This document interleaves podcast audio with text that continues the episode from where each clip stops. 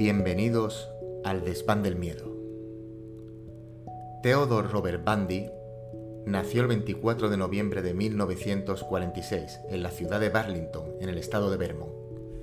Sus primeros años de vida parecieron ser una mentira. Fue acogido por sus abuelos, creyendo que estos eran sus padres y que su madre era su hermana. En su época universitaria, fue un estudiante de psicología muy aplicado, pero fue en el campus donde conoció a la persona que empezaría a desestabilizarlo. Bandy se enamoró de Stephanie Brooks, cuya ruptura nunca llegó a superar, y de hecho no lo hizo, sino que su amor se convirtió en obsesión. Tras un tiempo lejos de los libros, regresó a la Universidad de Washington. Se matriculó en Derecho, al tiempo que inició una relación con Meg Anders, no fue hasta el 4 de enero de 1974 cuando comenzó su primer delito.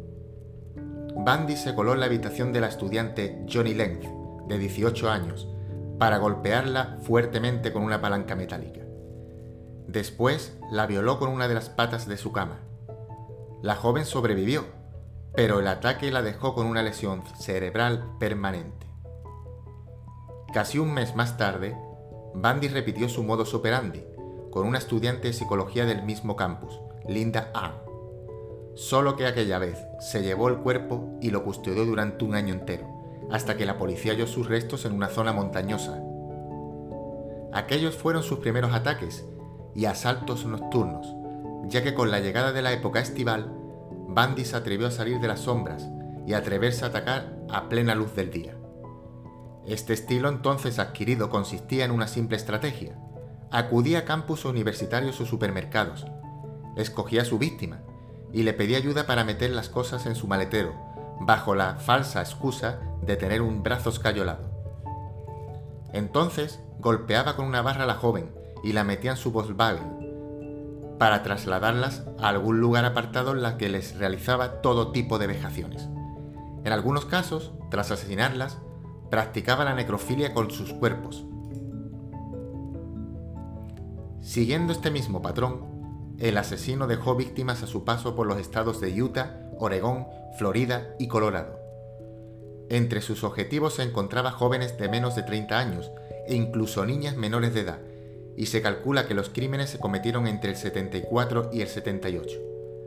Sin embargo, fueron muchas las mujeres que desaparecieron misteriosamente a lo largo de esas fechas, sin que se haya sabido hasta ahora su desenlace, así como otros cuerpos que no fueron identificados.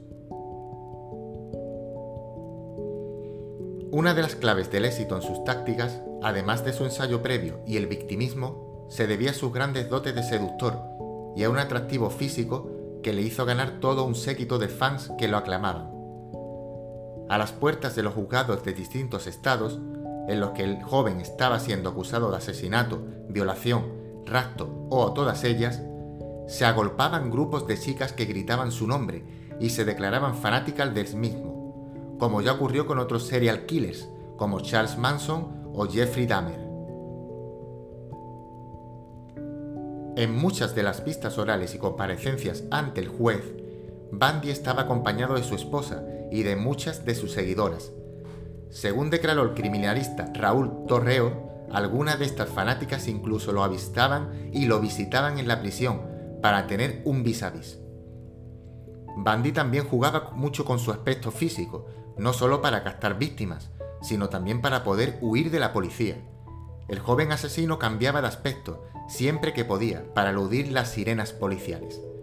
Pero el detonante de sus detenciones y lo que provocó que el criminal apareciera en las fichas policiales de las comisarías de al menos cuatro estados fue su actitud temeraria ante el volante detenido en varias ocasiones por mala conducción. Sin embargo, de todas las veces que fue arrestado y puesto a disposición judicial, Bandy logró escaparse en dos ocasiones de prisión. Así fue hasta después de su segunda fuga, en enero del 78, cuando cometió su último crimen.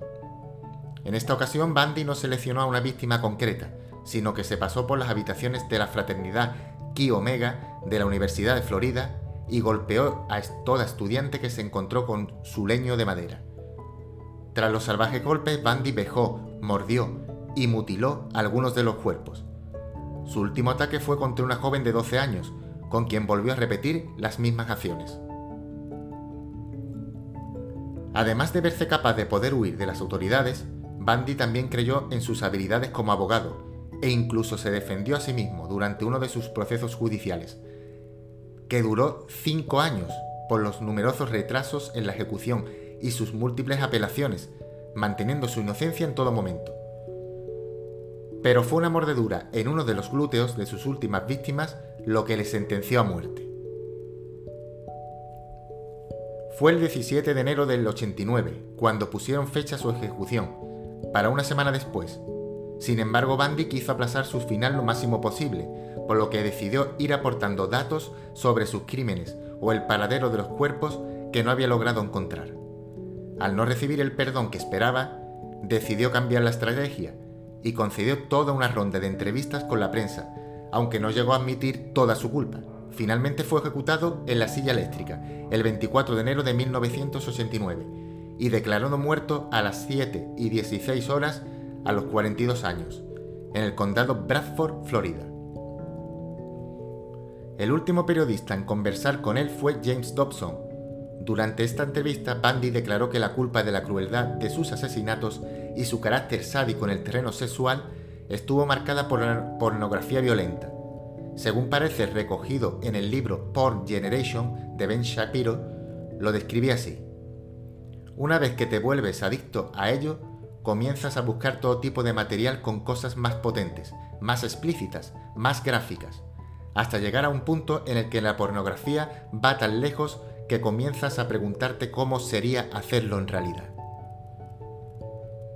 Los informes psiquiátricos realizados por varios expertos determinaban que Bundy era un psicópata, un narcisista y sociópata, con total falta de empatía o remordimiento por los crímenes cometidos. A pesar de que él únicamente confesó los asesinatos de 34 mujeres, su abogado John Henry Brown publicó en el 2012 unas cintas en las que el criminal revelaba nueve víctimas tal y como recoge la agencia UPI, y que pidió destapar solo después de su muerte.